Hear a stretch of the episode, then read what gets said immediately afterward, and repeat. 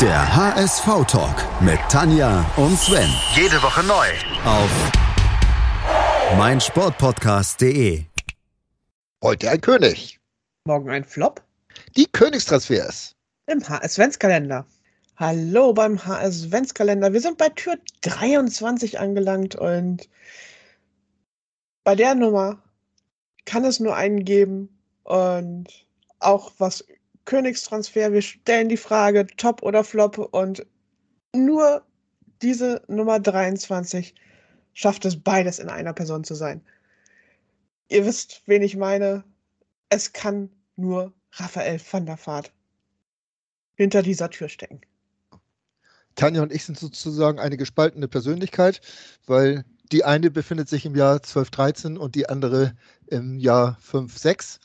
Ähm, und zweimal Königstransfer Raphael van der Vaart. Ihr wisst es alle. Tanja, welche von diesen beiden Jahren möchtest du übernehmen? Wie ist sie heute? Ist sie nach Pöbeln oder nach Loben? äh, ich übernehme das Pöbeln. Du übernimmst das Pöbeln. Das, das finde ich schön. Ich übernehme das Loben. Äh, das ist ja so, so kennt man mich ja auch. Ne? Und wir fangen ja auch an mit dem Jahr 2005, 2006. Äh, Raphael van der Vaart ist von Ajax Amsterdam 22-jährig gekommen für 5,1 Millionen Euro. Ja. Das war noch durchaus gerechtfertigt. Es war absolut gerechtfertigt. Van der Vaart damals ja schon Nationalspieler, war, äh, glaube ich, auch durch eine Verletzung zurückgeworfen, war wieder im Aufbautraining. Und naja, wir müssen ja gar nicht lange reden. Das war äh, eine tolle Zeit von Van der Vaart hier beim HSV. Äh, darf man ja ganz bestimmt nicht anders sagen. Seine erste Zeit hier äh, hat die Mannschaft wirklich mitgeprägt. Äh, er hat sie ja geführt, weiß ich nicht. Da waren ja noch andere wie Barbares zu der Zeit, äh, die die Führung ihm abgenommen hatten und in deren äh, Schatten dieser Persönlichkeit er sich auch im HSV sehr gut einfügen und, und entwickeln konnte. Ne? Äh, ja, absolut. Und ich glaube, äh, zu der Zeit hatten wir ein tolles Mannschaftsgefüge. Also von, von, von der Struktur her und so weiter. Ähm, mit einem Manko, muss man ganz klar sagen. Und das war die Torwartposition. ähm, mit Sascha Kirstein und Stefan Wächter, die auch am Ende 14 bzw. 20 Spiele gemacht hatten, also sich das Tor geteilt haben. Das Ähm, ging ja auch noch ein paar Jahre so weiter. Also Ja.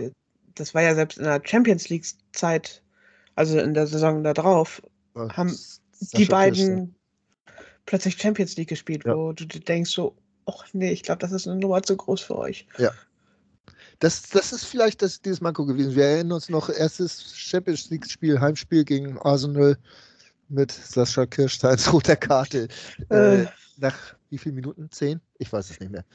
Ähm, so aus dem Kopf auf jeden Fall nicht. Äh, und das war natürlich, ja, hammerhart. Ne? Ja. Aber lass uns nicht äh, über dieses Manko reden, obwohl mit ein bisschen Weitsicht hätte man damals auch schon sagen können, dass das nicht langt und mit einem vernünftigen Torwart, wer weiß, was alles passiert wäre. Aber wir bewegen uns schon wieder verdammt nah im Konjunktiv.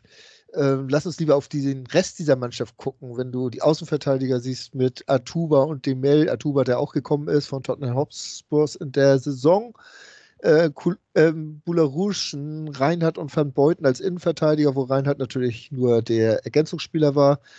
Ähm, Im Mittelfeld über Barbares haben wir schon geredet, Beinlich, De Jong, der auch gekommen ist in der Saison, Jarolin war noch da, äh, Madavikia, Trochowski, äh, natürlich Van der Vaart, haben wir schon gesagt. Vicky, seine Zeit lief aus beim HSV in der Saison. Ja, vorne die absolute Sturmspitze war vielleicht auch nicht das Jelbe von A, um das mal so auszudrücken. Da hat sich dann ja auch äh, Sergei Barbaretz häufig bewegt. Ansonsten, Ailton ist gekommen, ja, warum auch immer. Äh, das, das ist so diese, um am letzten Spieltag diesen einen Ball da nicht reinzumachen.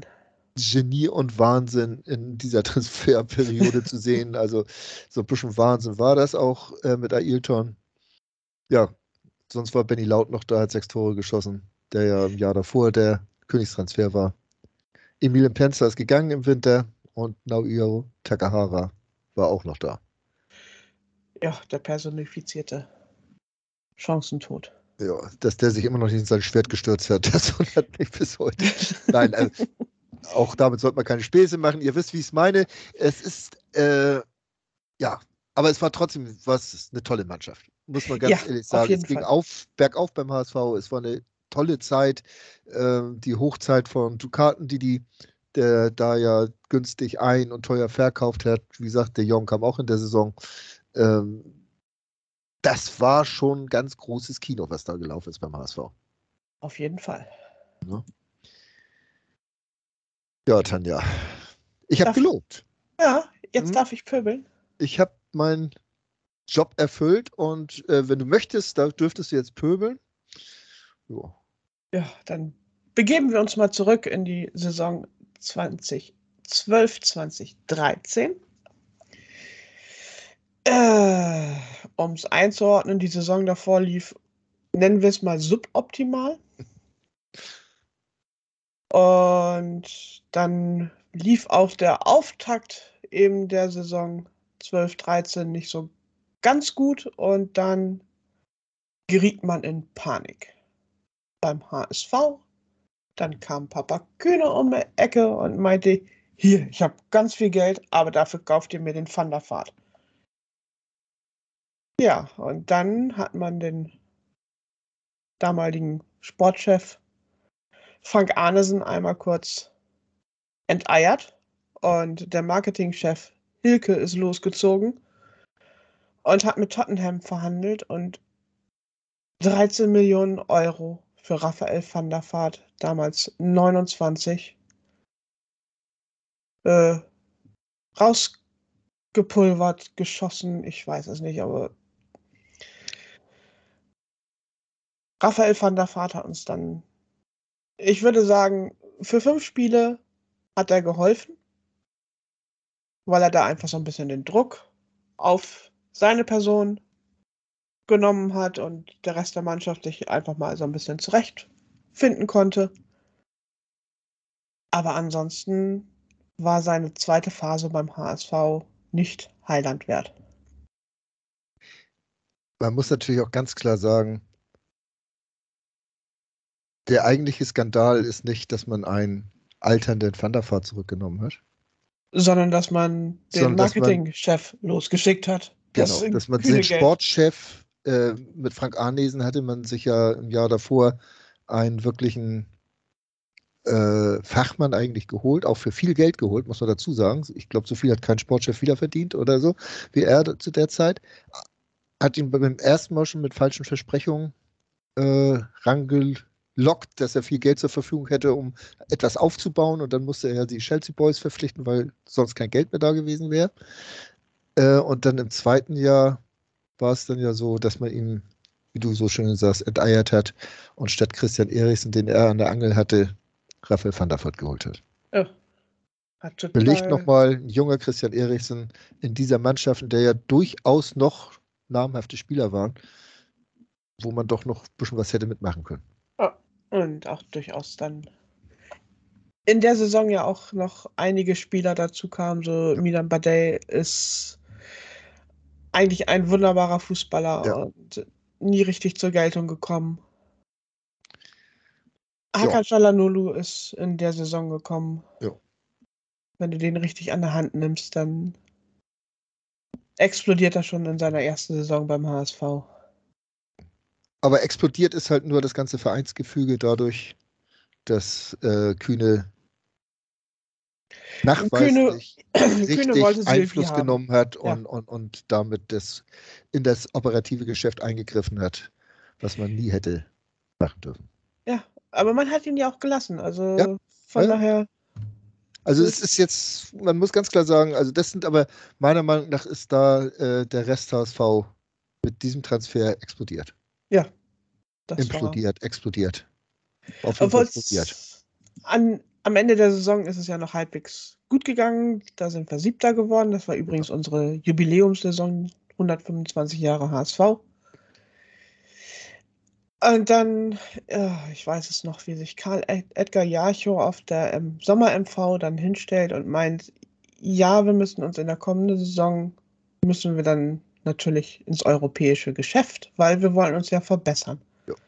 Und wenn man Siebter wird, dann hilft, dann landet man. Platz 6 UEFA Cup damals. Ja. Oder war schon Euroleague? Ich weiß nicht. Ja, war schon Euroleague.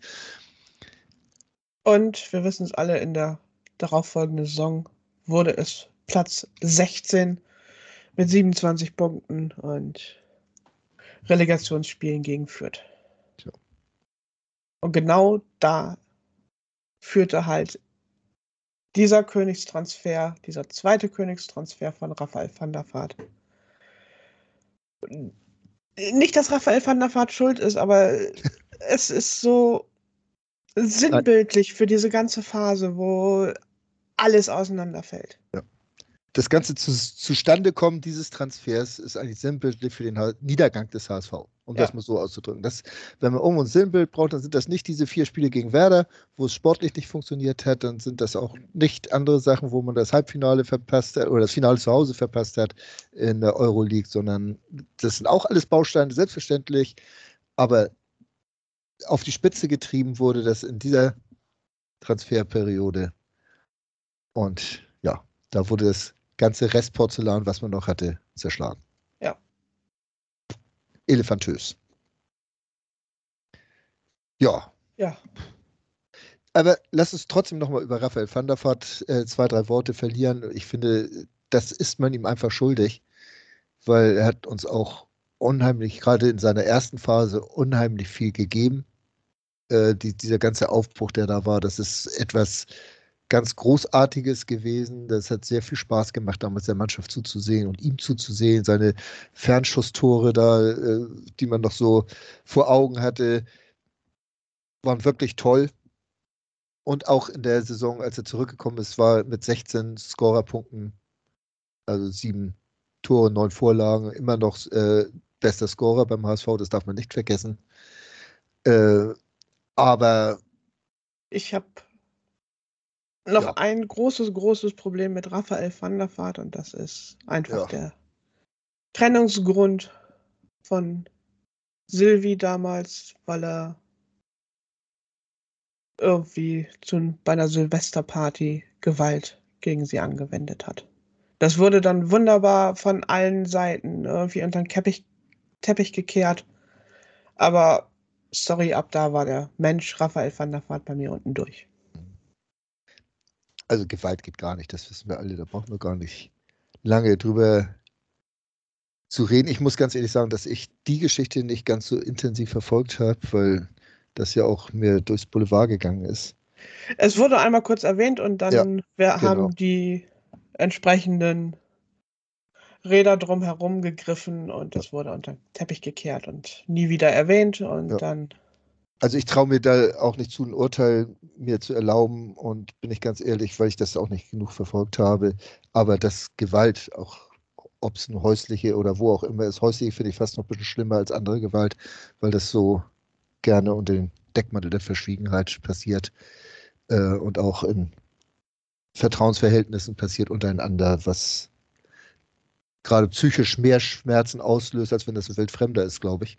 Ja. Aber naja, äh, da, ich gebe dir da vollkommen recht. Das ist, dagegen ist diese Valencia-Geschichte mit dem falschen Trikot, äh, ja, Kinderkacke. Ja. Auch das muss man anfügen, wenn man über solche Menschen spricht, die auch ganz bewusst so in der Öffentlichkeit stehen, wie dieses Paar, Van der Vaart und Mais äh, wo man ja auch bei der Rückholaktion immer noch die mehr geht, dass ja Frau Kühne gesagt hat, dass sie die Silvi so gerne wieder in Hamburg hätte. Mhm. Dass das einer der Hauptgründe war, ihn zu verpflichten. Ja. Ja, ihr seht, es ist nicht ganz so einfach, äh, mit, dem, äh, mit der Personalie äh, Raphael van der Vaart umzugehen. Top und äh, Flop in einer Person. Top und Flop in einer Person. Deswegen passt das auch sehr gut hier bei uns in diese ja, Königstransfers Aufzählung äh, als quasi Höhepunkt. Muss man ganz einfach so sehen, weil das in dieser Person wirklich alles wiedergegeben ist, was man richtig und auch was man falsch beim HSV gemacht hat. Auf jeden Fall. Tja, Tja. genug gemeckert. genau. Ich habe genug gelobt. Ich glaube. Tür 23. von unserem HSV-Kalender. Und ihr werdet es nicht glauben, morgen machen wir Tür 24 auf. Was zum Teufel, du Bastard? Du bist tot, du kleiner Hundeficker. Und dieser kleine Hundeficker, das ist unser Werner. Ein ganz normaler Berliner Kleinstkrimineller, der dann aber im Knast das Ding seines Lebens dreht. Una Fantastica Risetta Perla Pizza. Er klaut seinem Zellengenossen ein Pizzarezept. Aber nicht irgendeins. Und mit dem eröffnet Werner dann die beste Pizzeria Berlins. Doch Werners Glück ist nur von kurzer Dauer. Denn es hagelt Probleme. Werners Pizzaparadies. Erstmals großes Kino- und Podcast-Format. Mit fetter Starbesetzung. Alina But, Kida Ramadan, Edin Hasanovic, Oliver Koritke, Ralf Richter, Ben Becker, Winfried Glatzeder, Anna Schmidt und viele mehr. Abonniert die Scheiße. Jetzt macht schon, mach! Der HSV-Talk mit Tanja und Sven. Jede Woche neu. Auf meinsportpodcast.de